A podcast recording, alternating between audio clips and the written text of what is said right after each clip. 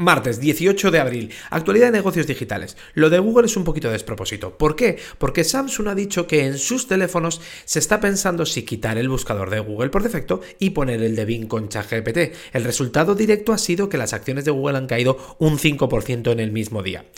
A la vez, Google ha dicho, oye, que, tengo un proyecto nuevo para competir contra Microsoft, aparte de BART y eh, la parte de, DeepMind, que se llama eh, Magic y que tiene a 160 personas trabajando en él. Que digo yo, 160 personas es poquísimo cuando te estás jugando toda tu empresa. ¿Y por qué te la estás jugando? Porque Google solo tiene un punto débil. Algunos dirán que son eh, tobillos de barro, ¿no? Solo tiene un punto débil y es si la gente deja de utilizar su buscador, entonces todo el resto de piezas caen, excepto quizás YouTube, pero el resto de piezas caen.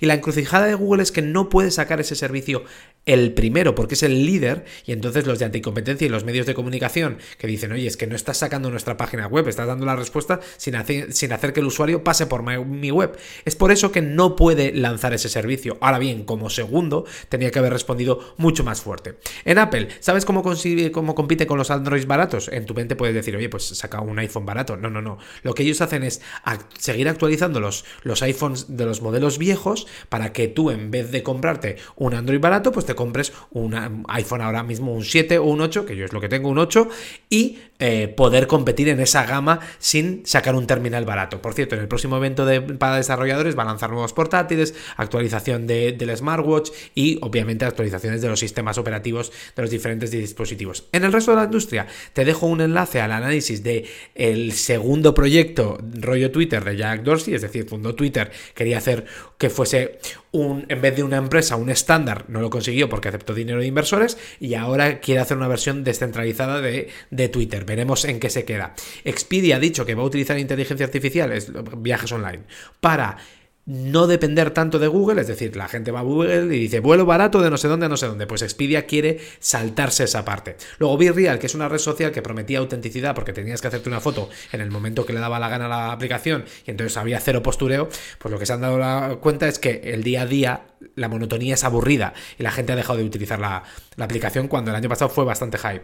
Databricks presenta Dolly 2.0, que es su framework, el set de herramientas de código abierto para que cualquier startup pueda hacer un competidor de ChatGPT. Eh, la Agencia de Protección de Datos Europea está mirando con lupa ChatGPT por la implicación de los usuarios, es decir, no solo por el texto que mete el usuario, oye, ese consentimiento para usarlo, y también por lo, que scrapea. Italia le ha dicho a ChatGPT, que porque va unas semanas avanzada, que tiene que ser transparente en la manera que procesa todos los datos y cómo va a evitar que menores utilicen el servicio. Y en la actualidad de Twitter, los que pagan, es decir, los checks azules van a poder escribir tweets más largos, en vez de 4.000 que podían ahora, eh, se va a 6.000 o 10.000, que yo me pregunto qué problema resuelve esto. Luego, hay menos gente y menos uso. El tráfico de la web ha caído un 7,7%, los usuarios únicos han caído un 3,3% y es un tercer mes consecutivo de caída en picado. En Android, por ejemplo, los usuarios únicos mensuales han caído un 10% prácticamente. Y algunos servicios públicos, como los de la previsión meteorológica, han dicho que, no pueden hacerlo porque lo de las APIs, como ahora es de pago, Luego, ¿qué te dejo en la newsletter de hoy? Analizo cómo la experiencia de uso de Apple en el Apple Pay es su caballo de Troya para construir servicios financieros. Eh, apúntate y lo recibes. Un saludo, hasta mañana.